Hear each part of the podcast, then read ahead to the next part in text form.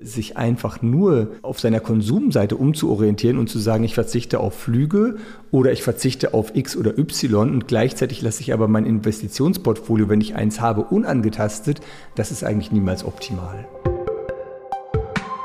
Herzlich willkommen bei eContribute, dem Wirtschaftspodcast. Wir diskutieren die spannendsten Themen aus der Wirtschaftsforschung. Mein Name ist Caroline Jackermeier. Wohnen, Essen, Pendeln. All das hat Auswirkungen aufs Klima. Wie hoch unser CO2-Fußabdruck ist, ist ganz individuell. Isst du Fleisch oder ernährst du dich rein pflanzlich? Besitzt du ein eigenes Auto oder fährst du mit dem Rad zur Arbeit? Und steht in deinem Keller ein alter Ölkessel zum Heizen oder hast du vielleicht Solarpanels auf deinem Dach installiert? Mithilfe verschiedener Rechner kannst du online mit diesen Fragen grob schätzen, wie klimaschädlich dein Alltag ist. Allerdings zeichnen diese Rechner oft nur ein unvollständiges Bild des CO2-Fußabdrucks, sagt Hendrik Hakenes. Er ist Professor bei eContribute an der Uni Bonn, forscht zu Finanzmärkten und beschäftigt sich unter anderem mit den ökonomischen Folgen des Klimawandels. Wir diskutieren darüber, was CO2-Rechner außer Acht lassen, wie viel jeder Einzelne gegen den Klimawandel tun kann und wer eigentlich die Verantwortung für die Emissionen trägt. Wie immer gilt, falls ihr Themen habt, von denen ihr euch wünscht, dass wir sie hier im Wirtschaftspodcast thematisieren oder sonstige Fragen und Anregungen, meldet euch jederzeit per Mail an podcast.econtribute.de oder einfach via Instagram. Und jetzt viel Spaß beim Gespräch. Hallo Hendrik, schön, dass du heute hier bist. Ja, hallo. Jeder von uns hat ja seinen persönlichen CO2-Fußabdruck. Wir essen, wohnen, bewegen uns fort, heizen. Der durchschnittliche CO2-Fußabdruck pro Kopf liegt in Deutschland laut Umweltbundesamt bei 10,8 Tonnen CO2-Äquivalenten. Ich fasse das jetzt in dieser Folge mal unter CO2-Fußabdruck äh, zusammen, auch wenn da noch andere Treibhausgase eine Rolle spielen. Äh, der größte Anteil fällt mit einem Drittel auf den Konsum, gefolgt von Wohnen und Mobilität. Was schätzt du denn? Wo liegst du da im äh, deutschlandweiten Vergleich? Eher drunter oder drüber? Oh, das ist eine gute Frage. Ich vermute, dass ich in einigen Dimensionen drunter liege und in anderen Dimensionen drüber liege. Ich habe Glück, ich wohne in der Nähe meines Arbeitsplatzes, also brauche ich nicht groß mit dem Auto durch die Gegend zu fahren. Das ist ganz gut. Aber auf der anderen Seite haben wir ein paar Kinder zu Hause, die äh, automatisch zu Ausgaben und zu CO2-Ausstößen führen. Also von daher vermute ich, dass ich wahrscheinlich über dem Durchschnitt liege. Wo der eigene CO2-Fußabdruck liegt, kann man online mit Hilfe verschiedener Rechner herausfinden, also zum Beispiel beim Schnellcheck des Umweltbundesamtes. Äh, die Rechner unterscheiden sich alle leicht, aber im Wesentlichen geht es eben darum, wie man sich ernährt. Äh, isst man viel Fleisch? Ernährt man sich vegetarisch oder vegan? Wie bewegt man sich fort? Du hast es gerade schon angesprochen. Habe ich ein Auto, in das ja, ich mich genau. jeden Tag setze? Gehe ich zu Fuß? Fliege ich vielleicht viel äh, weit weg in den Urlaub? Du sagst aber, dass diese Rechner äh, nicht ein wirklich komplettes Bild des individuellen Fußabdrucks liefern. Warum denn nicht? Ja, das ist die Idee, die wir entwickelt haben, äh, dass wir sagen, dass diese CO2-Fußabdrucksberechner sich ausschließlich auf Konsumentscheidungen beziehen. Aber wir treffen in unserem Leben viele Entscheidungen. Und viele Entscheidungen führen auch zu unterschiedlichen CO2-Konsequenzen. Äh, einige, äh, die man sofort im Blick haben könnte, wären ähm, Investitionsentscheidung, also investiere ich grün oder investiere ich einfach blind. Es könnten Arbeitsplatzentscheidungen sein, bei was für Unternehmen arbeite ich. Ne? Also letzten Endes alle Entscheidungen, die ich im Leben treffe, können unterschiedliche CO2-Konsequenzen haben. Natürlich auch die Frage, wie viele Kinder habe ich, ist auch eine wichtige Frage. Diese äh, Entscheidungen werden ja nicht mit einbezogen. Ne? Das heißt also, diese CO2-Rechner, die sind also auf einem Auge blind oder man könnte sogar sagen, von fünf Augen auf vier Augen blind. Ja, wir wollen uns zumindest äh, einzelne Bereiche davon ein bisschen genauer anschauen, äh, vor allem was eben das Thema Investieren oder auch den Arbeitsplatz angeht, um eben ein bisschen der Frage nachzugehen, wer ist denn eigentlich verantwortlich auch für diese Emissionen? Was kann der Einzelne da auch überhaupt tun? Vielleicht dazu ein kurzes Statement vorab. Kann ich denn als Individuum da überhaupt was bewegen? Weil das ist ja oft ein Argument, das genannt wird, was ich mache, ist ja eh egal. Ja, guter Punkt. Da gibt es zwei Aspekte, würde ich sagen. Der eine Aspekt ist natürlich der, äh, wir sind auf der Erde Milliarden von Einwohnern und von denen bin ich nur ein kleiner. Das heißt, egal wie ich die äh, Sache drehe oder wende, ich werde immer nur im Vergleich zu diesen Milliarden Entscheidungen, die getroffen werden, immer nur einen kleinen Effekt haben. Ein anderer Punkt, der dazukommt, ist, dass äh, Entscheidungen, die ich treffe, möglicherweise durch andere Entscheidungen revidiert werden können.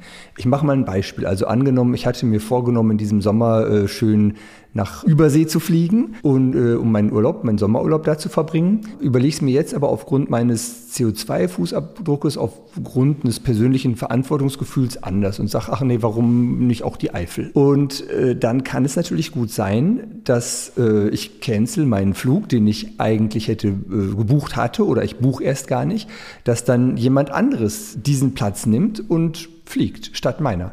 Und der Platz bleibt ja typischerweise nicht frei, was für mich dann schade ist. Ich habe verzichtet, habe aber letzten Endes gar nichts bewegt dadurch. Ja, was folgt daraus denn für eine Konsequenz? Also kann man dann sagen, okay, dann äh, lassen wir das alles mit dem Klimaschutz äh, und es kommt sowieso nichts bei rum? Ja, das ist eine gute Frage. Also auf der einen Seite gibt es natürlich die politische Dimension, dass man versucht, äh, auf der politischen Seite etwas zu ändern durch Zertifikatehandel und ähnliches. Und in dem Moment, wo dieses, äh, diese politische Dimension perfekt funktionieren würde, bräuchte ich eigentlich gar keinen CO2-Berechner mehr. Da wäre für eine äh, persönliche Verantwortung gar kein Platz mehr. Ne? Also das wäre eigentlich egal, ne? denn wenn ich morgens am Sonntagmorgen äh, Brötchen kaufe, habe ich ja dadurch auch keine Verantwortung. Ich überlege ja nicht, was ist mein Brötchenfußabdruck oder ähnliches. Ne?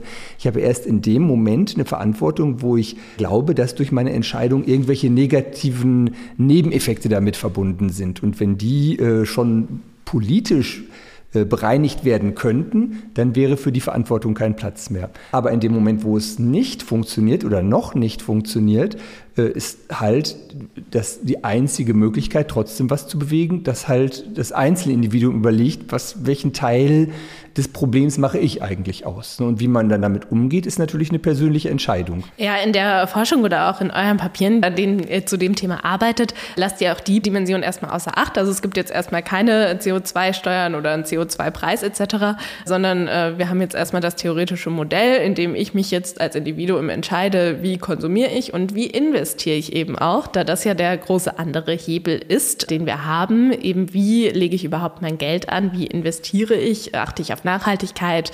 Also kaufe ich jetzt zum Beispiel nur Aktien von Unternehmen, die gewisse Nachhaltigkeitsstandards haben, ähm, vielleicht äh, nicht äh, mit fossilen Brennstoffen arbeiten etc. Also da gibt es ja diverse Kriterien. In eurer Studie schaut ihr euch dann an, was ist denn nun effektiver? Also eben äh, nachhaltig zu konsumieren oder zu investieren. Vielleicht zunächst mal, bevor wir da in die Ergebnisse gehen, warum betrifft das denn jetzt auch Leute, die jetzt vielleicht denken, ach, äh, ich habe ja gar keine Aktien, geht mich alles äh, nichts an und die jetzt vielleicht nicht aktiv in einem Depot investieren? Erstmal vorab, äh, je weniger man investiert ist, also wenn man kein Aktiendepot hat äh, oder über keine größeren Ersparnisse verfügt, dann betrifft einen das Thema natürlich kaum. Genauso wie wenn man äh, sowieso nicht nach Übersee in Urlaub fliegt, weil einen das nicht interessiert, weil man das nicht möchte, dann interessiert einen, dann, dann betrifft einen das Thema Fernflüge ja auch nicht, ne? ist ja klar. Aber es kann natürlich durchaus sein, dass man indirekt oder versteckt investiert ist. Das kann zum Beispiel über die Bankverbindung sein. Also wenn man Ersparnisse da hat, wird es ja weiter investiert. Das kann über Pensionsersparnisse sein, die man entweder selber zusammengespart hat oder der Arbeitgeber. Das kann über Versicherung sein oder ähnliches. Ja, wie bei eben, wie du sagst, bei allen Themen, die die Frage eben irgendwie angehen. Wenn ich mir jetzt eh nicht viele neue Sachen kaufe, sondern da schon sehr nachhaltig unterwegs bin etc., ist das natürlich ein Hebel, der dann für mich entsprechend geringer ist. Es ist aber ein Thema, was in den letzten Jahren immer stärker in den Fokus geraten ist. Immer mehr Sparer machen sich Gedanken darüber, was passiert eigentlich mit meinem Geld. Ne? Und selbst wenn man anonym über ETFs, Exchange Traded Funds, investiert, auch da gibt es ja verschiedene Möglichkeiten. Ja, und auch immer mehr eben dann von den nachhaltigen Varianten oder eben Abstufungen, was sortiere ich aus, wo investiere ich rein, etc. Lass uns doch dann vielleicht zur Anschaulichkeit bei dem Setting Überseeflug bleiben. Also ich entscheide mich jetzt eben entweder auf der Konsumseite, okay, setze ich mich denn in den Flieger oder eben nicht und mache Urlaub in der Eifel. Ähm, und dann gibt es ja eben die Investitionsseite. Also investiere ich mein Geld zum Beispiel in Fluggesellschaften oder schließe ich das eben aus und sage, nee, das ist mir nicht nachhaltig genug.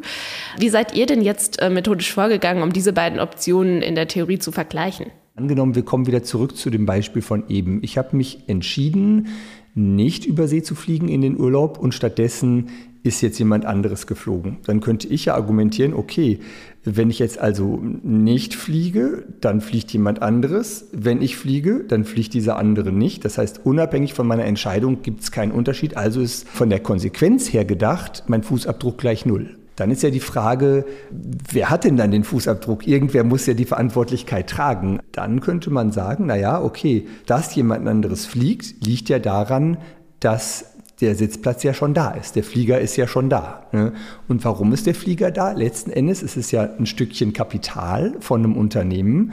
Und dieses Kapital, diese Maschine, gehört ja letzten Endes den Eignern des Unternehmens, also den Aktionären. Ne? Das heißt, die Aktionäre, die geben quasi dem Unternehmen Geld und sagen, hier, liebes Unternehmen, äh, nimm dieses Kapital, kauf damit Maschinen und versuch dann damit Gewinne zu produzieren. Und das macht die Fluggesellschaft dann, indem sie äh, Sitzplätze nach Übersee äh, verkauft, so äh, lukrativ wie möglich und dann die Gewinne, die sie macht, möglicherweise als Dividenden an die Aktionäre wieder ausschüttet. Auf der anderen Seite kann man diese ganze Geschichte natürlich auch spiegeln. Genauso wie ich als Konsument sagen kann, wenn ich jetzt hier verzichte, dann wird vielleicht jemand anderes statt mir konsumieren das Gleiche, die gleiche Geschichte funktioniert bei den Investoren ja genauso. Aus Investorensicht ist es ja so, ich habe hier eine Aktie, die ist für mich interessant, die wirft eine schöne Rendite ab oder die ist in ihrem Rendite-Risikoprofil interessant für mich.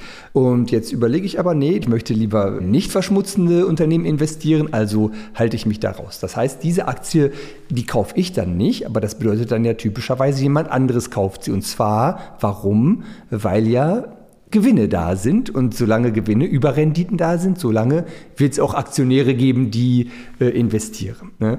Und wer ist dann verantwortlich für diese Gewinne? Das sind letzten Endes natürlich die Konsumenten. Denn die erzeugen die Gewinne dadurch, dass sie die Sitze für die Überseeflüge nachfragen. Das heißt also, die Geschichten sind genau gespiegelt zueinander und wir haben gesagt, naja, das ist ja in sich ein Widerspruch. Und äh, wir haben halt gesagt, naja, um das konzeptionell zu lösen, müssen wir einfach ein Modell basteln. Das ist ein mathematisches Modell, in dem beide Parteien eine Rolle spielen, sowohl die Konsumenten als auch die Investoren. Und dann kann man halt genau sehen in diesem Gleichgewichtsmodell, was passiert, wenn sich die Investoren vom Markt zurückziehen, wie ändern sich die Preise, was passiert, wenn sich die Konsumenten vom Markt zurückziehen.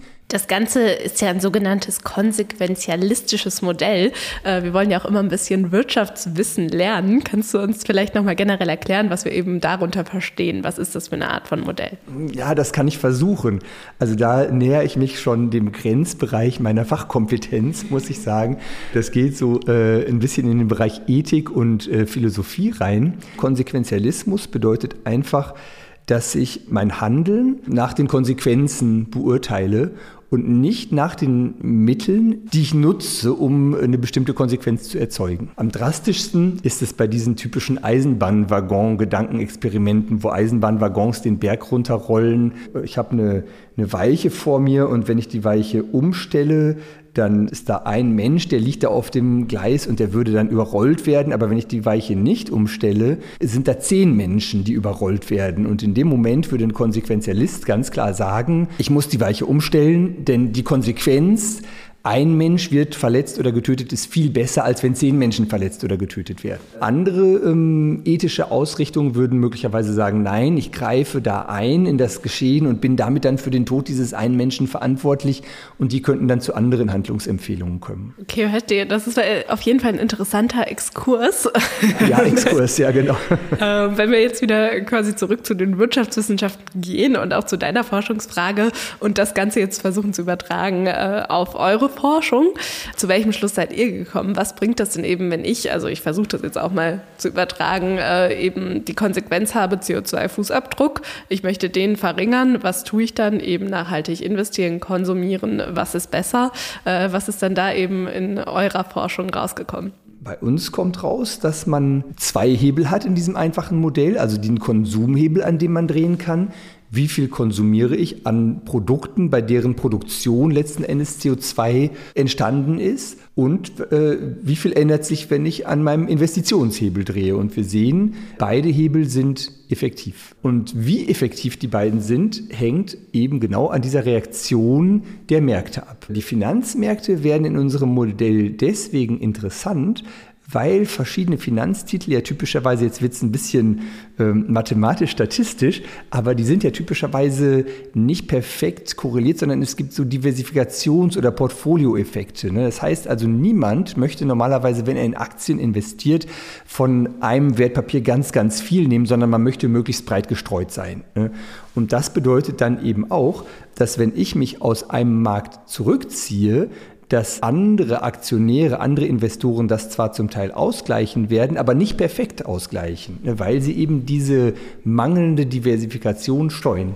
Und man sieht dann, wenn äh, im Extremfall man sich vorstellen würde, dass diese Wertpapiere, in die man investieren würde, dass die komplett risikolos wären. Ich hatte ja gesagt, das ist ein bisschen mathematisch jetzt, ne, aber es, äh, ich kann gleich wieder zurückkommen auf den Boden der, äh, der Realität. Also wenn es so wäre oder wenn die Märkte komplett risikoneutral wären, dann würde es bedeuten, dass der Finanzmarkt eigentlich gar keine Rolle spielt. Dass tatsächlich der gesamte Fußabdruck auf den Konsum entfällt. Aber man kann sich auch die Gegenwelt vorstellen. Es ist letzten Endes eine äh, Einsicht, die wir generieren, eine, eine Lektion, dass man sieht, aha, bei dem traditionell berechneten ähm, ökologischen Fußabdruck oder CO2-Fußabdruck, der ist in zweifacher Hinsicht typischerweise inkorrekt. Und zwar erstens, weil er sich nur auf einen einzigen Aspekt bezieht, nämlich den Konsum und natürlich dann automatisch diesen Aspekt überbewertet und andere Aspekte, wie zum Beispiel Finanzentscheidungen, unterbewertet. Das heißt, wenn wir das äh, auf das Beispiel wieder zurück runterbrechen würden, es ist dann durchaus sinnvoll, wenn ich meinen CO2-Fußabdruck verringern möchte, wenn ich mich nicht in den Langstreckenflieger setze, aber es bringt eben viel mehr, äh, wenn ich dann auch noch darauf achte, was denn mit meinem Geld passiert und ob das äh, zum Beispiel an die Fluggesellschaft geht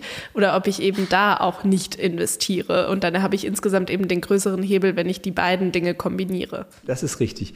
Das ist eine Sache, die wir ähm, relativ robust herausgefunden haben, dass immer, wenn ich ein Entscheidungsfeld habe mit mehreren Hebeln, die ich betätigen kann, ähm, wenn sich dann mein Zielsystem ändert, zum Beispiel weil ich auf einmal merke, aha, ähm, Umweltverschmutzung, CO2-Emissionen spielen ja eine große Rolle. Und wenn ich dann versuche, ähm, mich anders zu entscheiden, zum Beispiel weniger zu konsumieren, dann sollte ich typischerweise an allen Hebeln so ein bisschen spielen. Letzten Endes ist es immer die gleiche Geschichte, nämlich wenn man versuchen würde, auf diesen Flug zu verzichten, dann führt es ja dazu, dass der Flug dadurch typischerweise günstiger wird. Ne? Die Nachfrage sinkt ja, Flüge werden günstiger und dieser Effekt wird von anderen Konsumenten ausgenutzt. Und das wirkt meiner eigentlichen Intention entgegen. Wenn ich aber auf der anderen Seite gleichzeitig auch weniger investieren würde in diese Fluggesellschaft, führt das ja dazu, natürlich alles auf einem kleinen Maßstab, weil ich ja nur einer von vielen Milliarden bin, sinkt dann das Angebot dieser Fluggesellschaften. Es ist ja weniger Geld da, um Maschinen zu kaufen, weniger Geld da, um Flugzeuge zu kaufen, also sind auch weniger Sitzplätze da. Und das würde tendenziell das Angebot verknappen und den Preis nach oben treiben.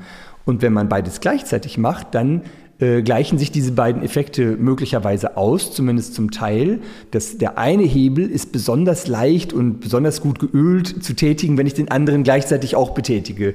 Die verstärken sich gegenseitig und das möchte ich natürlich gerne haben. Das würde ja auch übertragen jetzt auf diese Verantwortungsebene, da wir ja auch die Geschichten hatten von äh, die Konsumenten sagen, okay, die Investoren sind schuld und die Investoren sagen, okay, die Konsumenten sind schuld, äh, heißt das ja auch, okay, jeder trägt eben eine Teilschuld, ähm, die dann aufgeteilt Möglichkeit ist, was diese Gruppen angeht.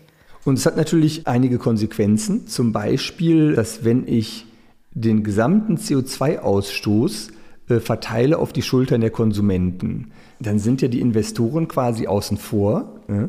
Und die Investoren sind aber typischerweise natürlich eher der wohlhabende Teil der Gesellschaft, der Bevölkerung. Und das bedeutet, man hat damit, wenn ich den Konsumfußabdruck mir einzig und allein angucke, habe ich automatisch einen großen Teil der Verantwortung eben breit gestreut über die gesamte Bevölkerung.